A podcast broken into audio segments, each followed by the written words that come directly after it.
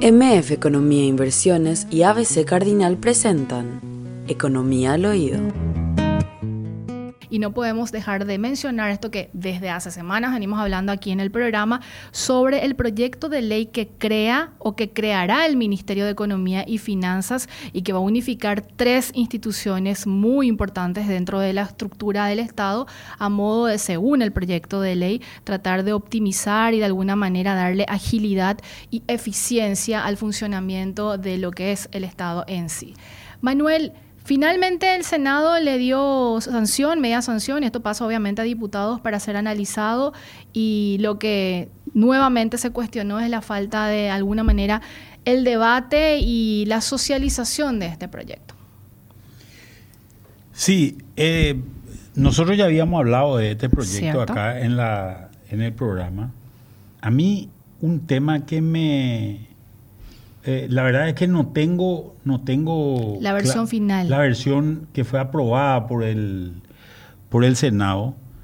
Creo que fue aprobada una decisión, una, eh, una versión con modificaciones.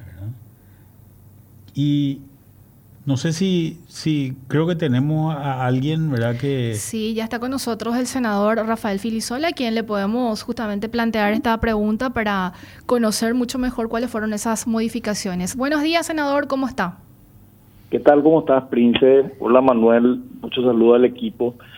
Eh, bueno, básicamente se aprobó el proyecto que, proyecto que había enviado el gobierno entrante y que firmaron algunos, algunos senadores del eh, del Partido Colorado, no, no recuerdo quiénes.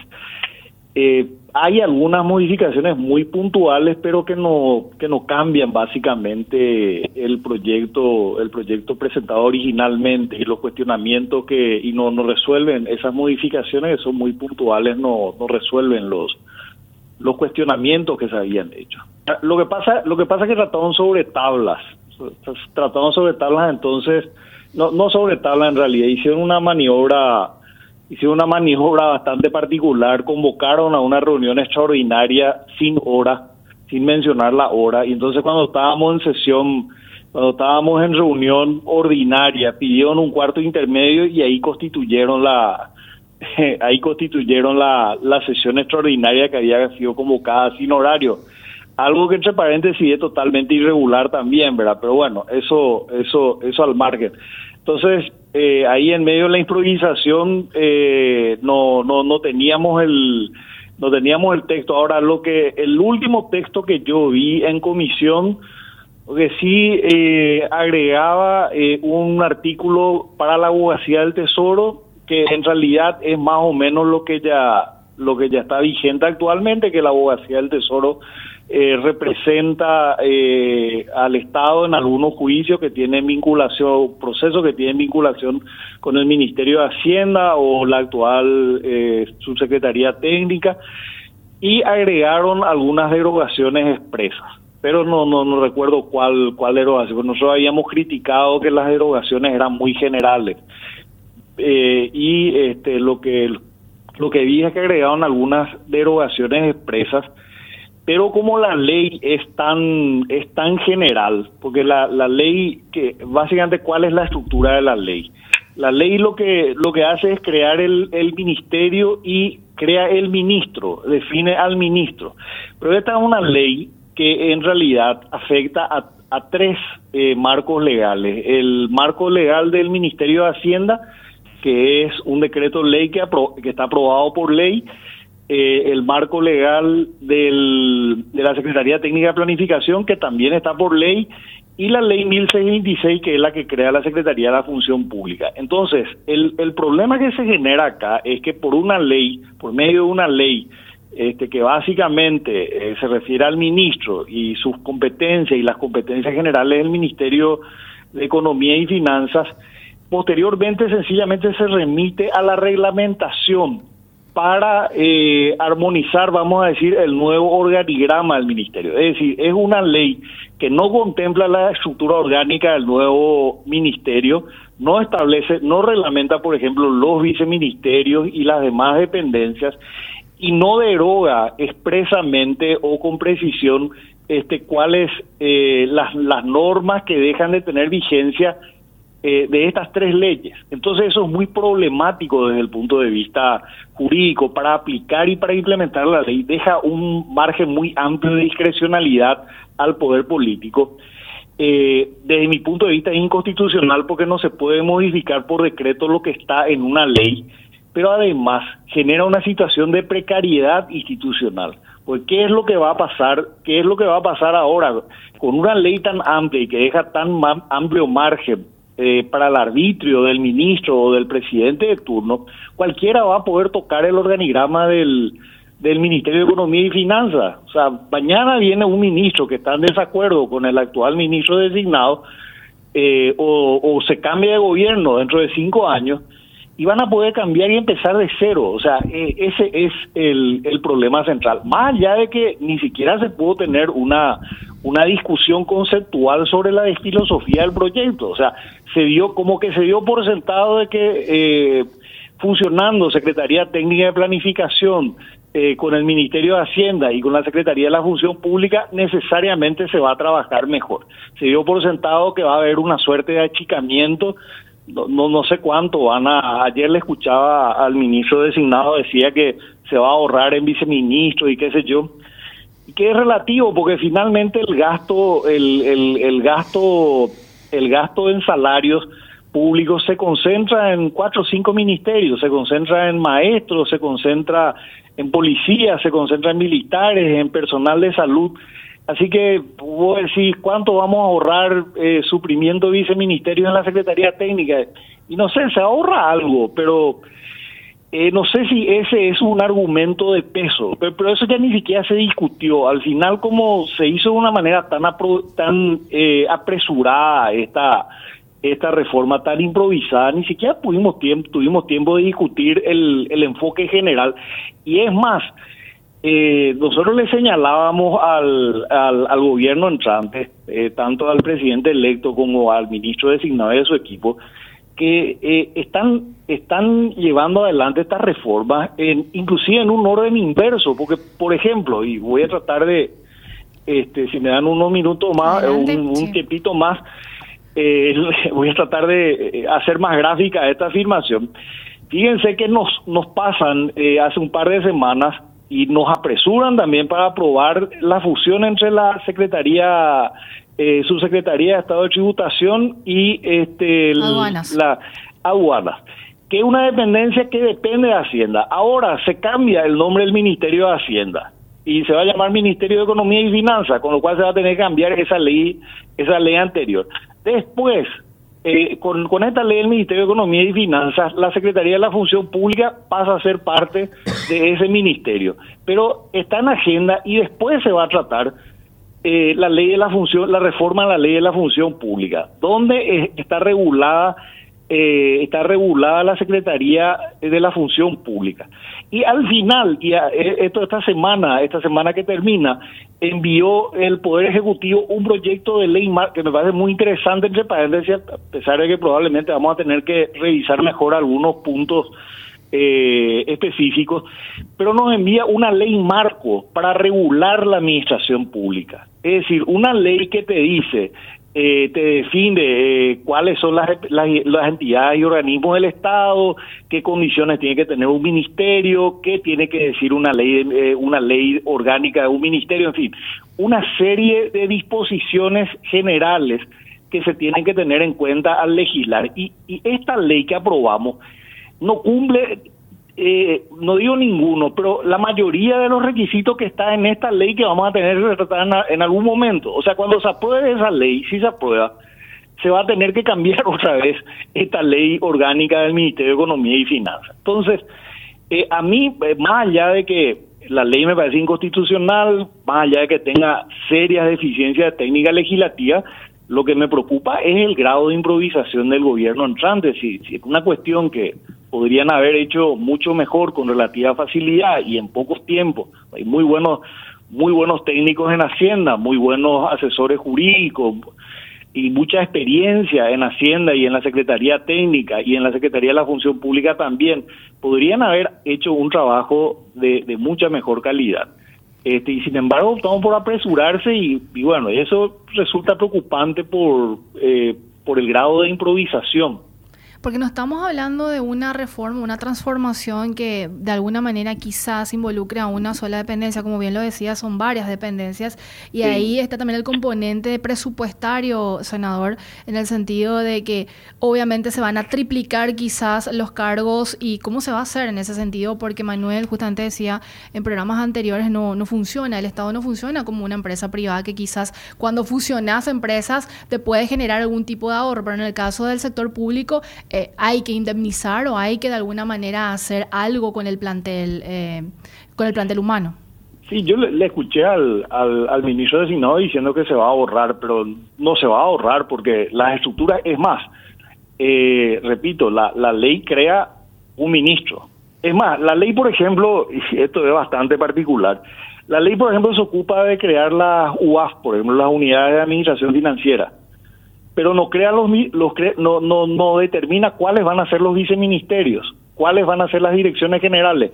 Hasta este momento, y mirando las últimas cartas orgánicas que se aprobaron, eh, por citar dos casos que tengo acá en mente, eh, la, carta orgánica del MITIC o la carta orgánica del Ministerio de Educación y Ciencia, que son las últimas cartas orgánicas que se aprobaron se han ocupado eh, los legisladores entonces y bueno, y los que presentaron el proyecto, supongo que habrá sido iniciativa del Ejecutivo, la, ley del MEC fue algo más, más participativo, pero está claramente, están claramente definidas las funciones del ministerio, la estructura orgánica, se llega por lo menos hasta dirección general, Así es. justamente para evitar que proliferen eh, organismos, porque muchas veces se crean direcciones generales para darle mejor sueldo a determinados funcionarios y esto eh, Manuel conoce, eh, tiene experiencia como ministro, así que conoce perfectamente.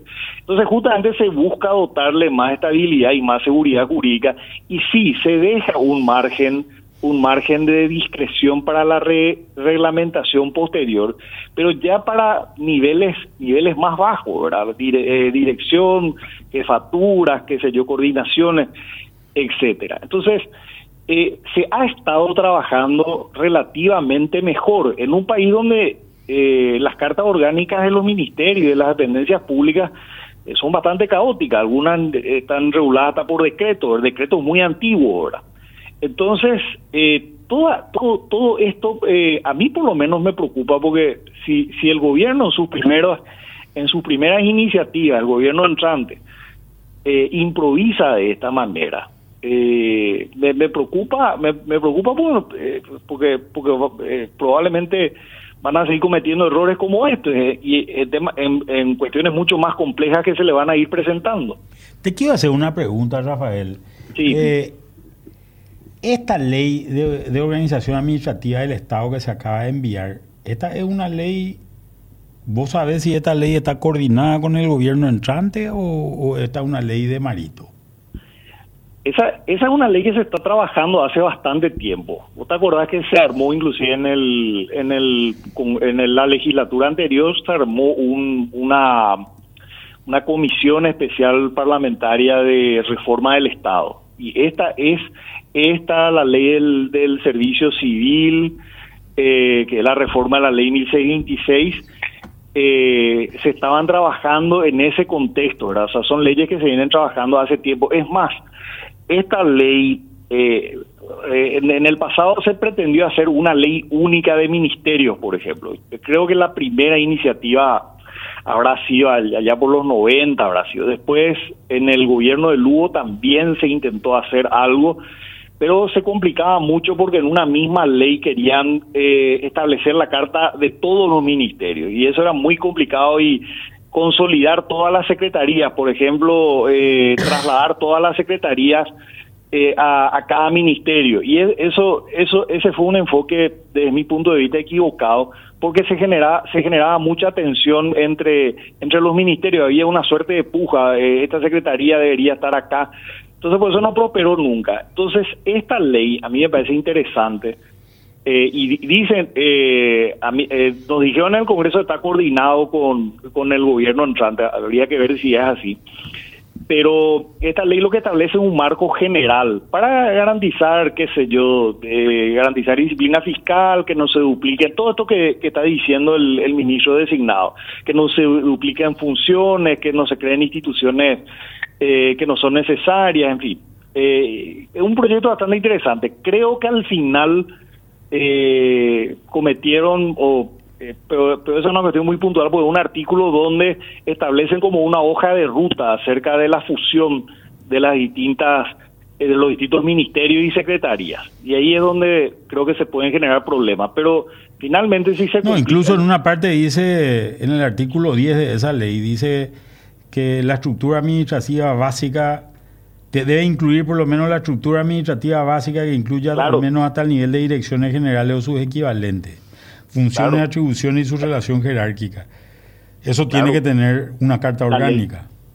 Claro, y, es como eh, es, lo, que les decía, es como se viene trabajando hasta ahora. Vos mirás las últimas cartas orgánicas que se crearon y eh, tienen esa estructura básica, llegan por lo menos hasta dirección general. Eh, y en esta ley se establece eso, justamente para que no haya para que no haya esta esta esta, esta creación eh, hasta hasta exagerada muchas veces de direcciones generales y no incluso de viceministerio claro claro. O sea ¿por qué hay que tener en un lugar un viceministro en otro lugar tres en otro lugar cinco eh, yo no sé por ejemplo por qué hay tantos viceministerios en educación por ejemplo hasta hoy y esta es una cuestión esta es una cuestión real pero volviendo nomás al tema de que se van a, achicar costos acá, vos no vas a poder achicar costos acá si es que no. O sea, vas a achicar costos. Eh, voy a poner el caso, el caso de, la Dirección de Ingresos Tributarios que se acaba de crear.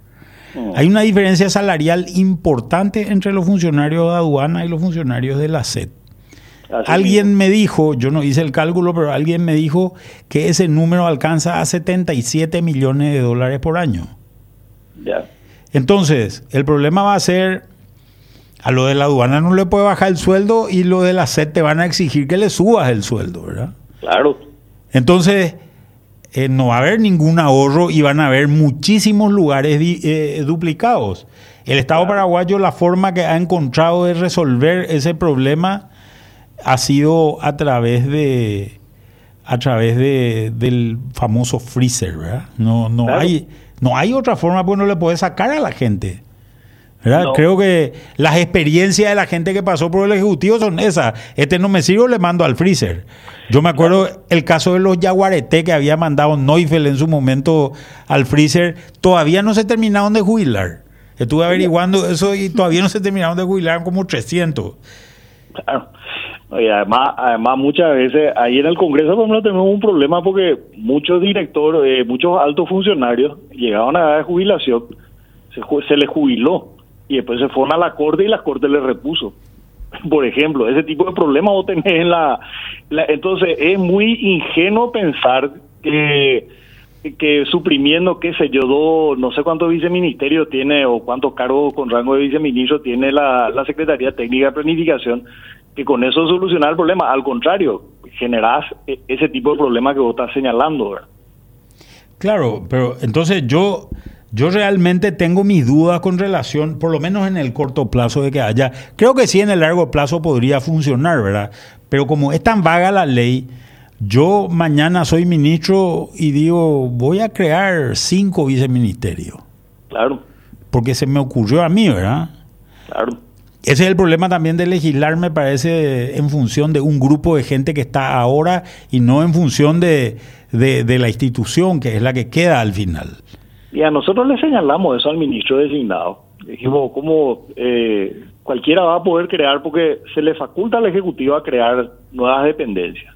Y, y se mantienen vigentes las dependencias que ya están, porque no, no, no se derogan expresamente, no se o sea, bien que la carta orgánica del, de Hacienda está por ley, la carta orgánica de eh, Secretaría Técnica está por ley, y en general la carta orgánica de la Secretaría de la Función Pública está por ley. Que, que entre paréntesis, ese es un problema aparte, que yo, yo aparto de eso, nosotros le habíamos sugerido a ellos que en todo caso se trabaje sobre la STP y el Ministerio de Hacienda en todo caso. Veamos esas dos instituciones y dejemos aparte la Secretaría de la Función Pública Pues la, ley de la Secretaría de la Función Pública, de la, ley de la Función Pública tiene, y esto no es una exageración, eh, es literal lo que estoy diciendo, tiene miles de inconstitucionalidades. Entonces, eh, hay que hay que hay que dedicar una especial atención justamente para no seguir con ese con ese problema. Eh, y eso al margen, pero tampoco no, no escucharon en eso. Pero eh, eso hubiese sido mucho mucho más mucho más razonable pero así como queda la ley se mantienen las estructuras que ya porque no se derogan esas estructuras los viceministerios todo se mantiene y se le deja además al Ejecutivo la potestad de crear nuevas, nuevas estructuras. Entonces, no sé, a lo mejor eh, el ministro designado tiene buena buena voluntad y se va a manejar como está, como dice, ¿verdad? Pero no sabemos quién va a venir después, ¿verdad? Y no sabemos cuál va a ser el próximo gobierno tampoco. Sea, no se puede no se puede darle un cheque en blanco al Ejecutivo eh, y sobre todo dejar en una, repito, dejar en una situación de precariedad institucional al ministerio más importante, aparte, el ministerio que creo que ha eh, que ha avanzado más en materia de institucionalidad con relación a otras instituciones públicas. Entonces, es como comprarte un problema donde donde donde verdaderamente no existe, donde no era no sé, para mí es mucho más urgente, por ejemplo, hacer modificaciones, si, si queremos eh, racionalizar el gasto el gasto en personal es, mucho más urgente ver qué vamos a hacer, por ejemplo, en salud, qué vamos a hacer en educación, qué vamos a hacer en fuerzas públicas. Ahí es donde está el, el, grueso, la, casa, la caja fiscal. Ahí es donde una cosa, problema. Esta ley habla de un mandato especial de reordenamiento institucional, esta ley de, reorganización administrativa del Estado, en el artículo 51, y dice eh, la potencial función de, de instituciones públicas, y leo, Ministerio de Relaciones Exteriores y la Secretaría Técnica para Repatriados y Refugiados con Nacionales. Ministerio de Agricultura y Ganadería, Instituto Paraguayo de Tecnología Agraria, Servicio Nacional eh, SENAVE, Infona, SENAXA, DIDESANI, eh, INDERT, esto todo en uno. Ministerio de la Mujer, de la Niñez y de la Adolescencia, Secretaría de la Juventud y SENADIE de Discapacidad en uno. Ministerio de Desarrollo Social, Gabinete Social de la Presidencia de la República, Dirección de Alimentación Escolar, Dirección de Pensiones No Contributivas, Ministerio de Hacienda, todo en uno, Ministerio del Interior, Secretaría Nacional de Inteligencia, Dirección Nacional de Migraciones, todo en uno, Ministerio de Industria y Comercio, Secretaría Nacional del Turismo y Instituto Paraguayo de Artesanía, todo en uno, Ministerio de Salud Pública y Dirección de, de IDIVEN en uno, la Secretaría Nacional de Cultura, Instituto Audiovisual Paraguayo y el Fondo Nacional de Cultura y las Artes FONDEC y la Secretaría de Políticas Lingüísticas, todo en uno, Ministerio de Obras Públicas, la Dirección Nacional de Transporte de INATRAN y la Agencia Nacional de Tránsito y Seguridad Vial, todo en uno, y el Ministerio de Defensa y la Secretaría de Emergencia Nacional en uno. Diez modificaciones instruidas por ley. ¿Qué pensás vos de esas organizaciones? el texto que yo leí es eh, no, no, no, no, es, lo suficientemente imperativo. Creo que dice, eh, creo que usa un, algún condicional. Voy a decir lo que dice. Dice, a efecto de asegurar el cumplimiento eficiente y eficaz de los distintos fines institucionales actualmente establecidos en el ordenamiento jurídico, el Poder Ejecutivo analizará en su primera fase y especialmente la potencial función de instituciones o la subrogación de funciones en los siguientes casos. Dos puntos y cita todo eso que te leí. Sí, ahí hay dos dos cuestiones. Yo creo que ese, ese artículo hubiesen obviado. Eh, yo por lo menos voy a sugerir que ese artículo no, no se apruebe.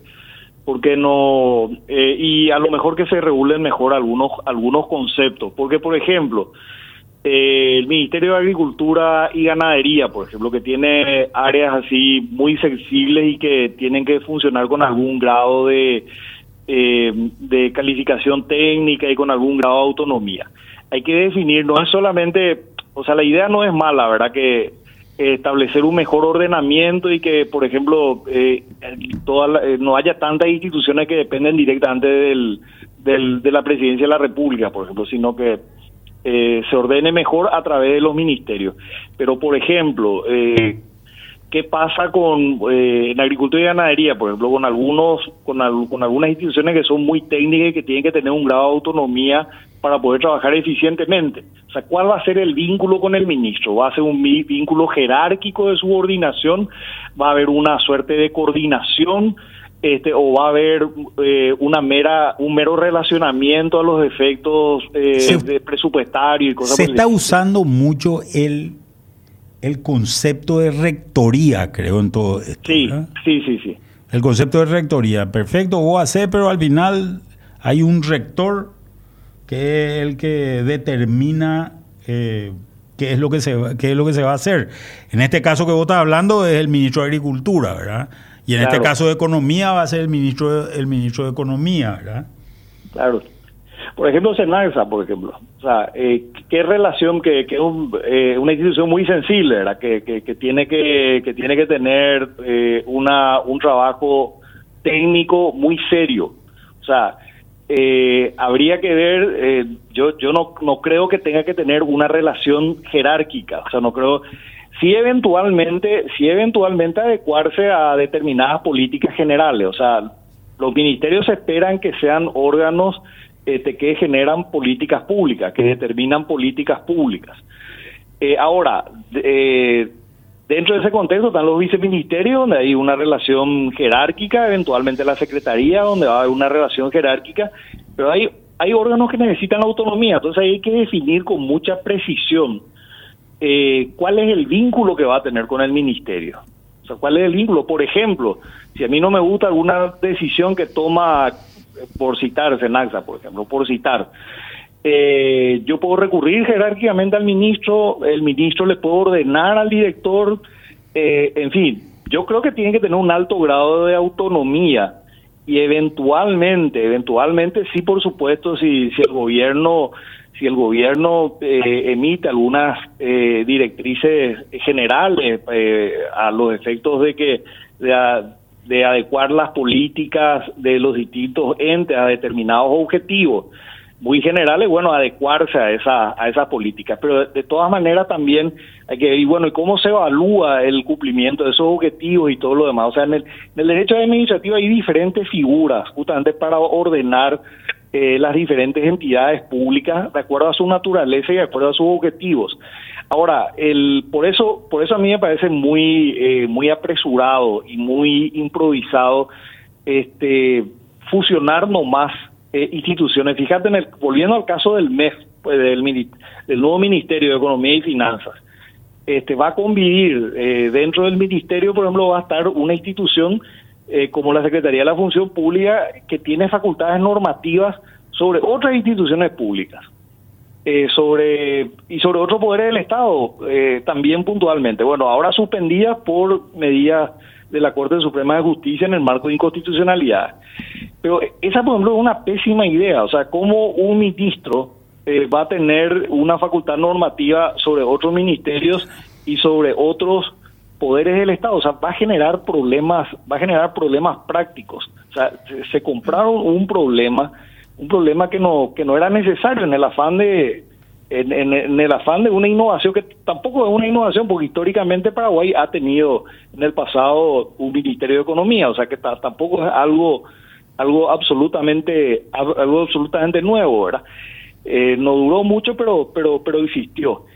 Eh, entonces ese tipo de problemas prácticos ahí es donde nosotros insistimos mucho en el tema de la técnica legislativa y por eso nos nos interesaba mucho más empezar primero por la ley marco, definir en la ley marco eh, algunos delineamientos generales para que esté eh, para que esté claro eh, para que estén claras las definiciones de cada una de las entidades públicas la forma en que ejercen sus competencias la forma en que se relacionan con las otras instituciones públicas de tal forma también de que no exista e, ese caos que actualmente existe en nuestra administración, donde se crean direcciones nacionales, direcciones generales, eh, secretarías. ¿Qué son las secretarías, por ejemplo? La secretaría, eh, ¿cuál es la diferencia entre una secretaría y un ministerio hoy, por ejemplo? Las secretarías muchas veces cumplen las mismas funciones que, o funciones parecidas a las que cumplen los ministerios, pero tienen otro nombre, ¿verdad? Y después se convierten en, se crean secretarías por ley y después por decreto y después se convierten en, en ministerio. por ejemplo, y sin, sin ningún tipo de criterio general. Entonces, eh, esa es un poco la preocupación. Senador, hay muchísimo por explorar y bueno, se presenta un desafío enorme para obviamente los siguientes meses y años. Así mismo, así mismo. Esperemos que esperemos que en adelante prime el diálogo, prime la mesura, la prudencia y nos tomemos más tiempo para para tomar decisiones tan importantes como en este caso que es eh, cambiar 202 hilos de historia que tiene el Ministerio de Hacienda, este, cambiar en una sesión de dudosa legalidad. Senador, un gusto tenerte, que tengas un excelente Igualmente, muchos saludos. Gracias, igualmente. Era el senador Rafael Filisola hablándonos justamente sobre esta media sanción al proyecto que crea el Ministerio de Economía y Finanzas. MF Economía e Inversiones, ideas globales para necesidades locales. Visítanos en www.mf.com.py.